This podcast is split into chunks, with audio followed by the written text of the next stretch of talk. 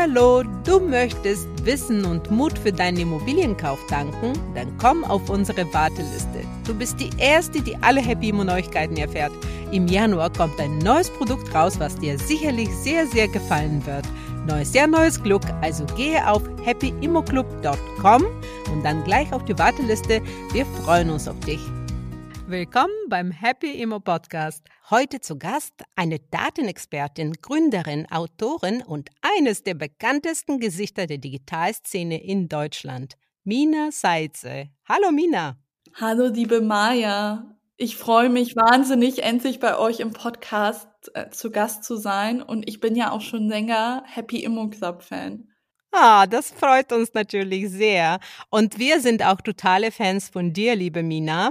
Ähm, du hast ja eine unglaubliche Vergangenheit. Ähm, deine Eltern sind ja politische Aktivisten aus Afghanistan und du arbeitest im Bereich Big Data und KI für Startups und Konzerne und das ist so ein spannendes Feld aktuell.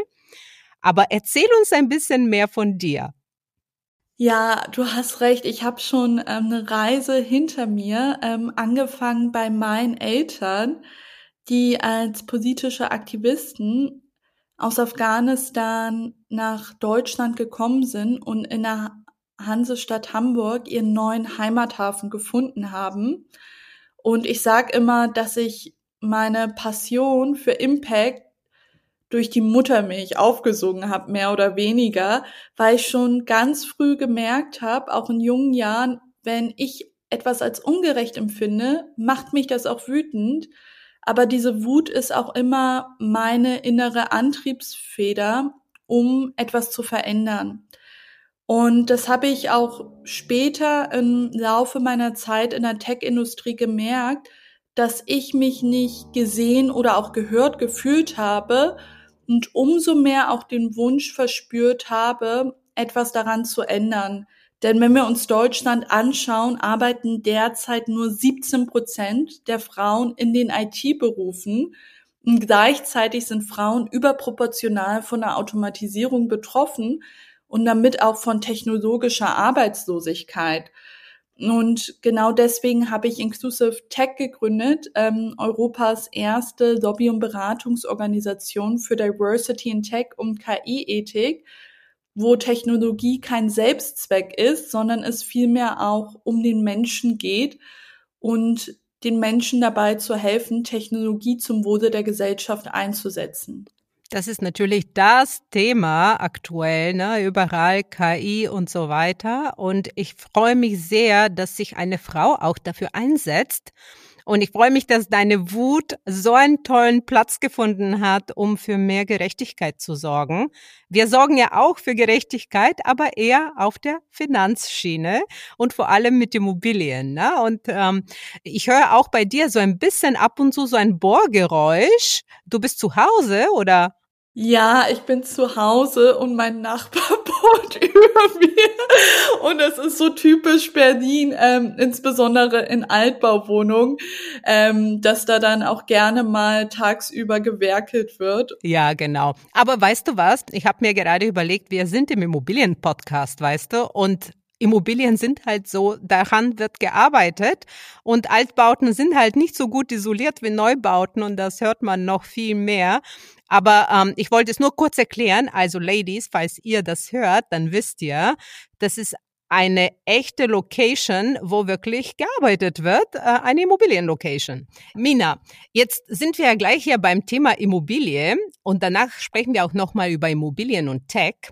Ähm, erzähl mal, ähm, interessierst du dich überhaupt für Immobilien oder wie stehst du dazu? Ich interessiere mich auch dafür, auch aufgrund meines Studiums der Volkswirtschaftslehre an der Humboldt-Universität zu Berlin, wo ich auch mich mit Fragen rund den Immobilienmarkt auch auf mikro- und makroökonomischer Ebene beschäftigt habe, insbesondere auch mit dem Blick auf die US-Subprime-Krise im Jahr 2008. Und als typischer Millennial bin ich natürlich auch durch so etwas geprägt. Und ähm, ich interessiere mich insbesondere bei meinem eigenen Investitionsverhalten für ETFs, Aktien und Immobilien, also realen Werten, aber stehe Krypto und NFTs derzeit noch etwas kritischer gegenüber, wobei ich beobachte, dass es auf dem Markt die Nachfrage gibt. Allein im Jahr 2022 gab es schon über 85 Millionen Wallets für Kryptowährung. Und ich glaube, meine kritische Haltung ist mitunter auch durch den Crash der Kryptobörse FTX von Sam Bankman begründet. Und gleichzeitig sehe ich aber auch, dass die Preise gesunken sind, was auch als Chance gewertet werden kann. Allerdings ist es insbesondere für Kleinanleger wie mich immer noch ein hohes Risiko. Man ist starken Preisschwankungen ausgesetzt und oftmals versteht man auch die Technologie hinter diesen digitalen Währungen nicht. Und da hinter den digitalen Währungen keine realen Werte vorhanden sind, bedeutet es letztendlich auch, dass diese jederzeit vom Markt verschwinden können oder sogar von anderen Währungen abgelöst werden können. Und das bedeutet letztendlich auch, dass das investierte Geld einfach futsch ist in so einem Fall, was bei einer Immobilie eben nicht der Fall ist. Und ähm, deswegen finde ich Immobilien insbesondere in Zeiten des Konjunkturpessimismus immer noch eine sicherere Anlage, die auch psychologische Sicherheit vermittelt. Ja, du sagst es, ich ähm, NFTs und Krypto, ehrlich gesagt, ich oute mich jetzt hier, ich habe in sowas noch nicht investiert. Obwohl es gibt Leute, die glauben, man soll fünf bis zehn Prozent des Vermögens in solchen Währungen haben, also in Krypto hauptsächlich. Aber ich, ich bin genau bei dir. Erstmal, ich verstehe die Technologie nicht so gut. Und dann denke ich mir, diese Währung könnte auch einfach verschwinden. Ne? Und ich hatte mich auch mit Leuten aus dem Zentralbank und so weiter darüber unterhalten. Und teilweise verstehen sie auch nicht die Dynamik dieser Währung, warum steigt sie, warum fällt sie. Es hat nur alles nur mit dieser Nachfrage zu tun. Aber, aber es ist was anderes, wenn du in US-Dollar investierst oder in Gold investierst. Das sind regulierte, also Gold ist definitiv Realwert und US-Dollar ist ja zumindestens, ich meine, die Währung, die äh, bei allen irgendwie für irgendwas zählt, ne, weil wir zahlen Öl damit und und Gas und diese ganzen Sachen auf dem Weltmarktplatz. Ähm, und deswegen, ich bin auch bei dir. Ich bin eigentlich auch mehr für Realwerte, ETFs, Immobilien und ich finde aktuell auch Anleihen ganz interessant, weil die plötzlich wirklich eine Rendite bringen. Absolut. Und wir kennen ja beide auch den Grundsatz bei Geldanlagen. Man sollte nur ein Anlageprodukt kaufen, das man auch wirklich versteht zu 100 Prozent, weil nur dann wissen wir eben, wo wir unser Geld reinstecken. Ja, genau. Und ich finde auch, was du da gesagt hast, wenn, wenn wir äh, wirtschaftliche Probleme haben, ich meine, Deutschland äh, läuft ja in so eine Rezession rein oder so, viele voraussagen, auch die Rezession in USA und so weiter. So eine Zeit ist an sich ein guter Zeitpunkt zu kaufen, weil man dann die Preise auch ein bisschen besser verhandeln kann und dann ähm, später hoffentlich, wenn die Preise steigen, hat man ein gutes Geschäft noch gemacht, ja. Aber wir sagen immer, man soll auch, wenn man kauft, schon ähm, äh, sollte sich die Immobilie auch smart rechnen. Und das heißt, dass die Miete Zins und Tilgung deckt. Absolut. Ich sehe das auch. Ich sehe das auch. Auch jetzt gerade bei den gefallenen Immobilienpreisen ähm, sehen wir das auch, insbesondere auch in Großstädten wie Hamburg, ähm, wo ich auch mir den Markt anschaue, einfach auch weil es meine Heimatstadt ist. Und es gibt auch so einen sehr makabren Satz, der lautet, wenn Blut auf den Straßen fließt, dann ist es die beste Zeit zu kaufen. Und ähm, auch wenn es wirtschaftlich turbulente Zeiten sind, ist es für Personen, die genug Eigenkapital haben, keine schlechte Ausgangssituation, um Immobilien als Kapitalanlage noch zu kaufen. Ja, genau. Aber erzähl mal von deinem ersten Wohnungskauf in Deutschland. Wie, wie hast du dich gefühlt und wie ging das? Was waren deine Challenges? Mm, also bei meinem ersten Immobilienkauf war es ähm, Glück im Unglück, ähm, weil ich zu einer Zeit gekauft hatte, wo die Zinsen auch noch nicht so hoch sind, wie es jetzt der Fall ist. Und ich bin auch mit einem sehr amerikanischen Mindset da hineingegangen. Ich glaube nicht an das Konzept von Forever Immobilien wie Deutsche. Was ich immer in Deutschland beobachte, ist, dass viele sehr lange warten, bis sie ihre erste Immobilie kaufen. Manche sogar erst, wenn sie dann 40 sind, dann einen Hauskauf tätigen und sagen, das ist das Haus, in dem ich alt werde und an meine Kinder vererbe. Aus einer finanziellen Perspektive finde ich das nicht so klug, einfach aufgrund dessen, dass wir uns ein Portfolio aufbauen müssen, dass wir über den zeitlichen Verlauf hm, diversifizieren müssen und eben auch in unterschiedlichen Aspekten anlegen müssen. Und ähm, in Amerika ist es ja dann oft so ein Mindset von, das ist die Starter-Immobilie, die ich habe, mit der ich jetzt erstmal anfange. Und später kaufe ich mir vielleicht dann nochmal eine Immobilie, wo ich dann später alt werde. Und ähm, genau mit dieser Einstellung bin ich auch an die ganze Sache herangegangen, was einem auch viel Druck dann wegnimmt. Weil wenn ich dann mit dieser Vorstellung hineingehe in meinem Immobilienkauf und mir auch sage, das ist die eine Immobilie, die ich kaufe und die ich mein ganzes Leben lang abbezahle, dann habe ich auch einen viel höheren Druck dabei und treffe die Kaufentscheidung viel, viel später und vielleicht dann sogar zu einem Zeitpunkt, wo die Marktlage alles andere als günstig ist. Und ähm, deswegen bin ich auch sehr froh darüber, dass ich mir nicht so viele komplexe Gedanken gemacht habe, und ähm, auch mit dem Grundsatz hineingegangen bin, einfach machen, statt zu zögern. Ah, sehr gut. Starten statt warten, ne, ist immer gut. Aber wie war es bei dir mit dem Thema Finanzierung? Weil viele Frauen haben so Angst vor den großen Schulden und so weiter.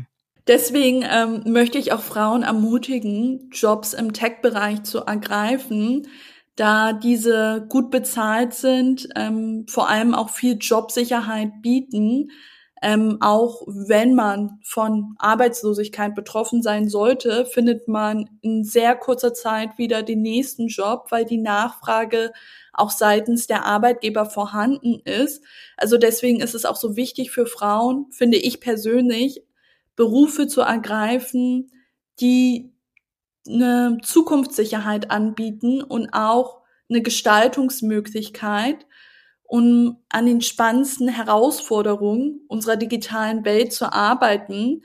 Das ist ähm, das Wichtigste, was ich ähm, den Frauen auch in dieser Podcast-Folge mit auf den Weg geben möchte, dass sie sich auch mehr zutrauen sollten, weil ich selber auch nicht direkt Informatik oder Wirtschaftsinformatik studiert habe, sondern Quereinsteigerin in der Tech-Industrie bin. Und ähm, bezüglich des Finanziellen ist es natürlich auch wichtig, ein gutes Gefühl darüber zu haben, wie viele Einnahmen man generiert, ähm, wie viele Ausgaben man hat, wie hoch die Sparquote sein kann pro Monat, pro Jahr gerechnet und ähm, sich ein finanzielles Polster über die Zeit aufzubauen. Ich komme selber auch nicht aus reichem Elternhaus ähm, und bin self-made im wahrsten Sinne des Wortes. Und ähm, mir war persönlich finanzielle Unabhängigkeit enorm wichtig, einfach aufgrund dessen, dass ich mein Leben viel befreiter und glücklicher leben und erleben kann und auch anderen Menschen in meinem Umfeld dadurch eine Freude bieten kann. Und ähm, das andere ist natürlich auch, dass man sich die Frage stellen sollte, möchte ich diese Immobilie alleine kaufen oder zusammen mit einem Partner oder mit Freunden, was auch eine Möglichkeit ist, was du ja auch bereits erfolgreich mit Anas tust. Und ähm, ich habe selber ähm, meine erste Immobilie auch mit meinem langjährigen Partner gekauft, wodurch ich natürlich auch die Kosten aufteilen kann. Aber auch für die Single Ladies da draußen, ihr könnt es auch alleine ohne Partner schaffen. Das sehe ich auch bei meiner jüngeren Schwester, die auch bald ihre erste Immobilie kauft ohne Mann. Wir können das auch selber. Haha, sehr gut gesagt. Also ich höre raus, liebe Mina, dass du an sich bei dem Thema Finanzierung gar nicht so wirklich Angst hattest und äh, dass du dir die Sicherheit durch deinen guten Job und durch äh, deinen Partner, also kann ja auch eine Freundin sein, äh, dir geholt hast. Und das finde ich total super. Ich bin voll bei dir bei dem Thema ähm, Tech und Frauen. Ich muss dir ehrlich sagen, ähm, ich bin, ich investiere ja viel in Startups, eher im PropTech-Bereich Und es gibt so wenige Frauen in diesem Bereich, so wenige Frauen, die die Development machen, ne? die Developers sind. Und ähm, da wollte ich dich auch dazu fragen, weil du sagst, du warst Quereinsteigerin und viele Frauen haben mehr Angst. Die haben, die haben, die fühlen sich mit Finanzen nicht wohl, mit Mathe nicht wohl und deswegen denken die, okay, mit Technologie und äh, Software Development fühle ich mich dann auch nicht wohl und dann trauen sie sich gar nicht in so einen Bereich zu gehen. Und da wollte ich dich fragen, was wären deine Tipps äh, dafür? Wie könnte sich so eine Frau, die aus einem anderen Bereich kommt, zum Beispiel, es gibt ja so viele Frauen, die in Teilzeit arbeiten und äh, oder halt mehrere Jahre nicht gearbeitet haben, weil sie sich um die Kinder gekümmert haben, könnten die denn quer einsteigen? Ich denke, dass jede Person durchaus die Möglichkeit hat, in der Tech-Branche einzusteigen, unabhängig davon, wie der bisherige Bildungsweg aussah, welche Arbeitserfahrung die Person hatte oder weitere Qualifikation. Einfach auch aufgrund dessen, dass die Tech-Branche an sich ständig im Wandel ist, was wir jetzt auch gerade durch den Generative AI-Boom mit ChatGPT sehen. Selbst Menschen, die langjährig im Bereich von Data Science oder künstlicher Intelligenz arbeiten, mussten sich schnell fortbilden, um Schritt halten zu können. Und deswegen hat es viel auch mit der Einstellung zu tun, ob ich offen bin, ob ich flexibel bin, wissbegierig bin. Das ist das eine. Und das andere ist auch die Perspektive auf Tech, Finanzen zu ändern und es nicht immer als etwas Abstraktes und Trockenes zu sehen, sondern etwas, wo wir auch Kreativität und Empathie brauchen. Denn wenn ich Technologie entwickle, dann ist es eben nicht nur Zahlen, Fakten und Code.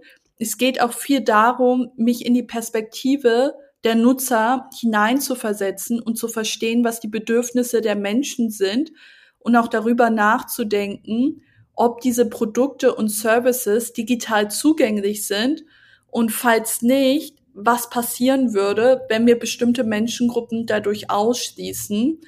Und Programmieren an sich ist auch wie das Erlernen einer Sprache.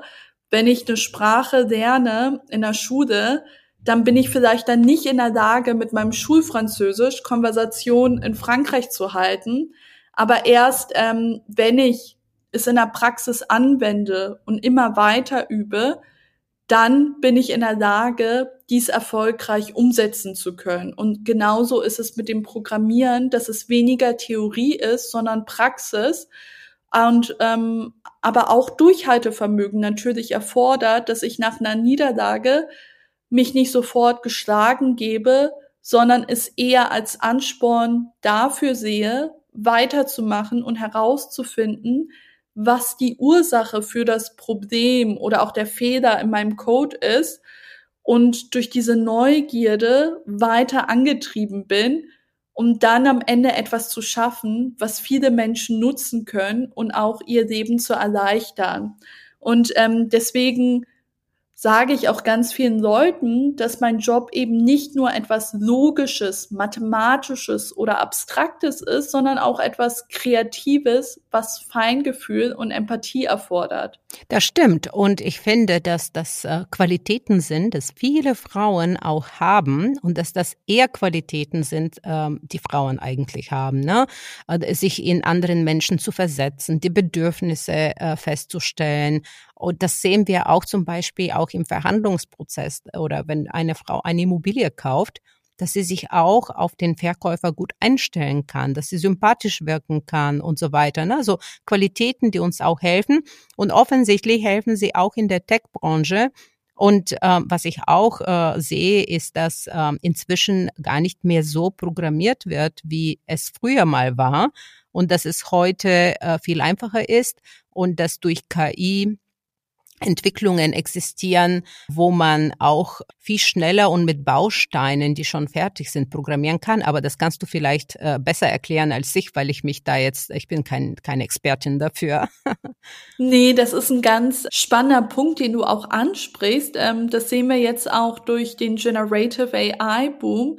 Viele denken bei Generative AI automatisch an ChatGPT von OpenAI Und ähm, dabei ist es nur eine Applikation von vielen. Das Feld von Generative AI beinhaltet Bereiche, wo wir künstliche Intelligenz einsetzen, um Inhalte zu generieren. Und das ist eben dann nicht nur Sprache wie Text, sondern auch Code, den wir dadurch generieren lassen können. Und deswegen gibt es auch mittlerweile Applikationen auf dem Markt, die genau das anbieten.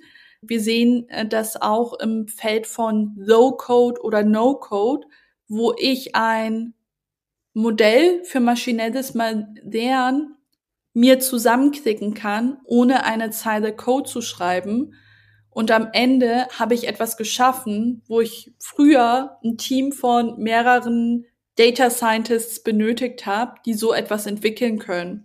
Deswegen wird es auch viel, viel einfacher. Ich muss viel weniger Zeilen Code schreiben und dadurch wird es aber auch wichtiger, kritisch an die Sachen heranzugehen und nicht alles, was mir wiedergegeben wird von der Maschine, so anzunehmen, sondern auch nachvollziehen zu können, wie etwas genau zustande kommt und wo dennoch potenzielle Fehler drinne sein können.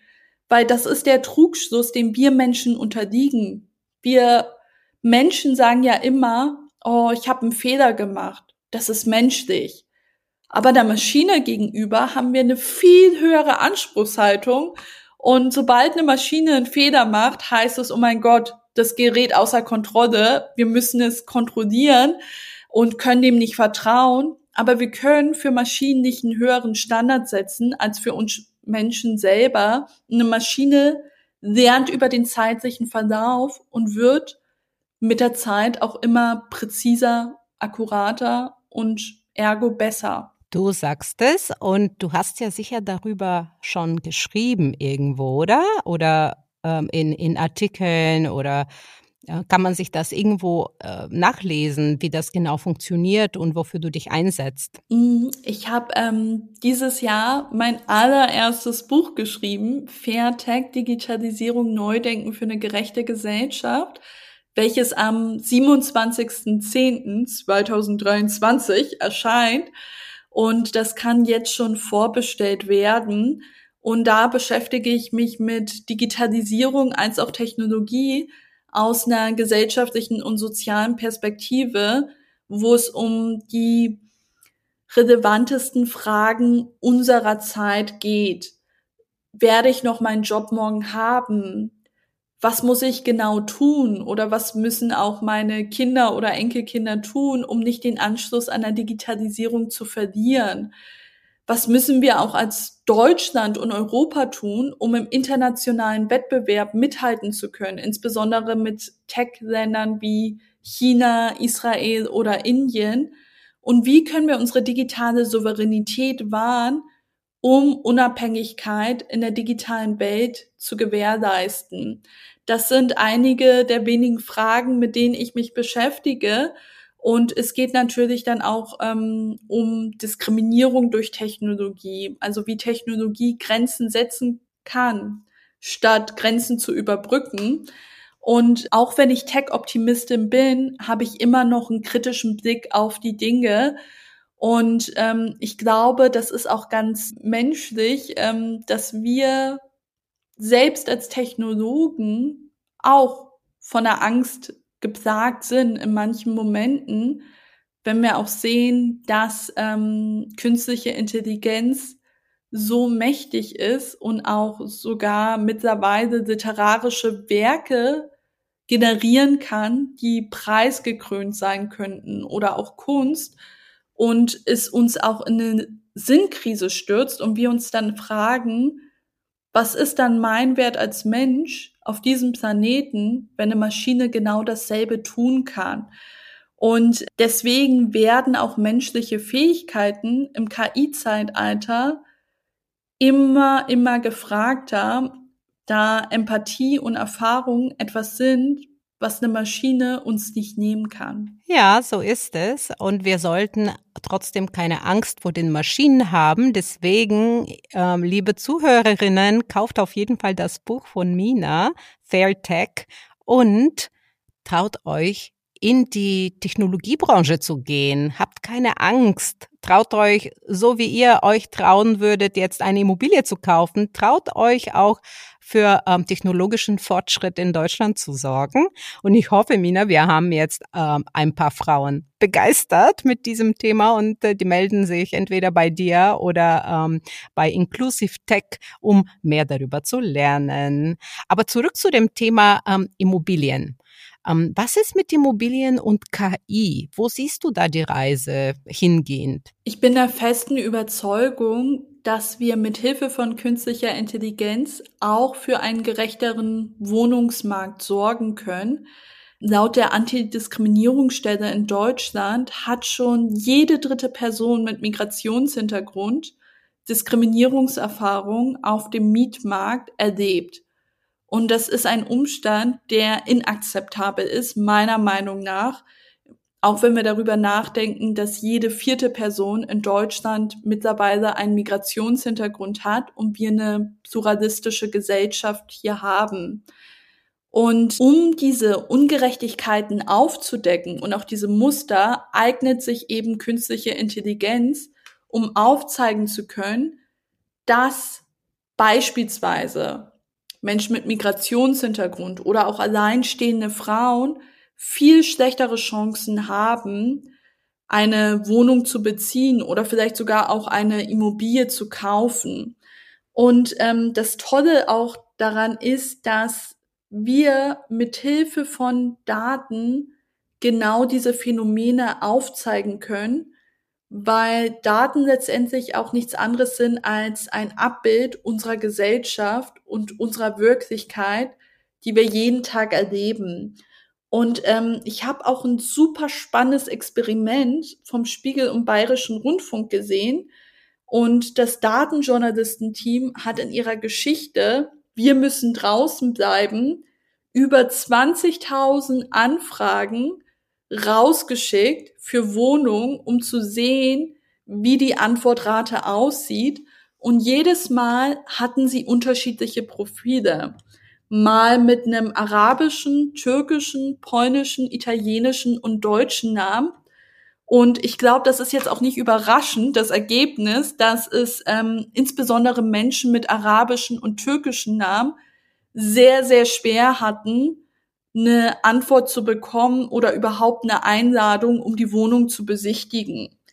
Und angesichts des Fachkräftemangels, den wir in Deutschland haben, auch in der Tech-Industrie, ist das fatal, weil viele dieser Top-Talente sich bewusst sind, dass wir diese Probleme haben und sich natürlich dem auch nicht aussetzen möchten, wenn sie hier nach Deutschland ziehen möchten. Und anderer Aspekt ist auch, dass die in diesem Experiment herausgefunden haben, dass Privatpersonen ausländische Bewerber stärker diskriminieren als Makler, Hausverwaltung oder Wohnungsunternehmen. Und wenn wir uns jetzt Städte angucken wie München, wo der Anteil privat vermittelter Wohnungen viel höher ist, dann bedeutet es auch, dass meine Chancen in so einer Stadt viel, viel, viel schlechter sind versus in einer Stadt wie Leipzig oder Magdeburg. Aber wer möchte denn da auch schon hin als ausländische Fachkraft, die ähm, in Deutschland Fuß fassen möchte? Und ich glaube, dass diese Erkenntnisse für uns auch ganz wichtig sind, uns an die eigene Nase zu fassen und auch zu sagen, dass wir unbedingt Diskriminierung im Immobilienmarkt entschieden entgegentreten müssen. Ja, auf jeden Fall. Ich hoffe, dass KI uns an der Stelle auch sehr, sehr hilft. Und ich hoffe, dass äh, jetzt, wo wir es wissen, ich glaube, oft sind uns unsere eigenen Biases gar nicht so wirklich klar. Und schön, dass du das hier so äh, gesagt hast und erklärt hast. Ich hoffe, dass die Zuhörerinnen zukünftig auch darauf achten werden, dass sie auch fair mit den Namen umgehen oder mit ihren neuen Mieterinnen und Mieter umgehen. Und äh, ich vermiete sehr vielen Ausländer, aber okay, ich bin auch selbst eine Ausländerin und da habe ich eigentlich viel weniger Berührungsängste. Ich denke mir oft, Ausländer, die nach Deutschland kommen, sind ja viel motivierter, die wollen etwas erschaffen, die wollen sich hier behaupten. Und dann denke ich mir, meine Miete ist da definitiv sicher. Aber natürlich wir, wir Menschen, wir mögen keine unbekannte Sachen, ne? Und wir haben eigentlich eine Bias gegen neue Sachen, gegen, gegen das, was wir nicht kennen. Und ähm, das ist eigentlich, was die KI letztendlich zeigt. Aber schön, dass du es hier nochmal erwähnt hast. Und ich hoffe, dass das auch was bewirken wird. Du bist ja sehr auf Impact, Mina, äh, fokussiert, ne? Ja, also, ähm, weil ich glaube, dass wir in einer Gesellschaft leben, wo oftmals Rationalität, Profitmaximierung und Skalierung an erster Stelle steht, ähm, insbesondere in einer kapitalistischen Gesellschaft, in der wir einfach leben. Nichtsdestotrotz glaube ich, dass wir auch das in Einklang bringen können mit Verantwortung, Sicherheit und Innovation, und wenn wir das miteinander kombinieren, dann können wir eben viel, viel Größeres schaffen und viel mehr Menschen damit helfen.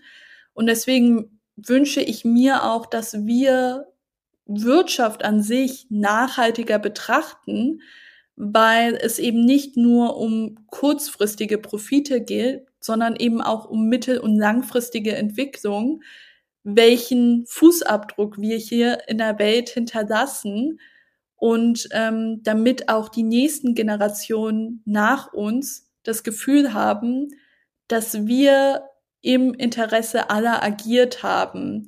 Das ist auch mein eigener Antrieb jeden Tag, dass ich später in den nächsten Jahren oder auch in den nächsten Jahrzehnten, wenn ich dann gefragt werde, was habe ich gemacht? Als wir die digitale Revolution hatten, als der ganze Boom rund um ChatGPT und KI entstanden ist. Was habe ich genau in dem Moment gemacht, als diese Revolution um uns herum geschehen ist? Hab ich auch meinen Beitrag dazu geleistet, diese Aspekte kritisch zu hinterfragen und dafür zu sorgen, dass wir Technologie verantwortungsvoller entwickeln, dann möchte ich diese Fragen bejahen können. Total. Das hört sich wie ein Schlusswort an, aber ich habe zum Ende unseres Podcasts immer die Frage, ähm, was sind deine Top 3 Tipps für Frauen heute? Egal zu welchem Thema. Top 1 ist es zu wissen, was man genau möchte und auch den Mut zu haben, danach zu fragen. Menschen können nicht deine Gedanken lesen. Wenn du etwas möchtest, musst du genau sagen, was du von dieser Person möchtest und darfst da auch keine falsche Scham haben. Nur so kannst du dir selber helfen und ähm, du verschwendest auch nicht die Zeit deines Gegenübers.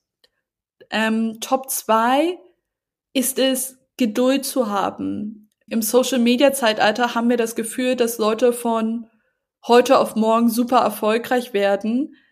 Wenn ihr die Menschen dahinter dann mal wirklich fragt und Gespräch mit denen habt, werdet ihr feststellen, dass dahinter jahrelange oder vielleicht sogar Jahrzehnte Arbeit drin steckt. Und das merke ich auch ähm, in meiner eigenen persönlichen Entwicklung. Ich habe schon zig Jahre in der Tech-Industrie gearbeitet, angefangen seit 2015, 16 und Experten können nicht innerhalb von einer Woche oder einem Monat entstehen. Das baut sich mit der Zeit auf.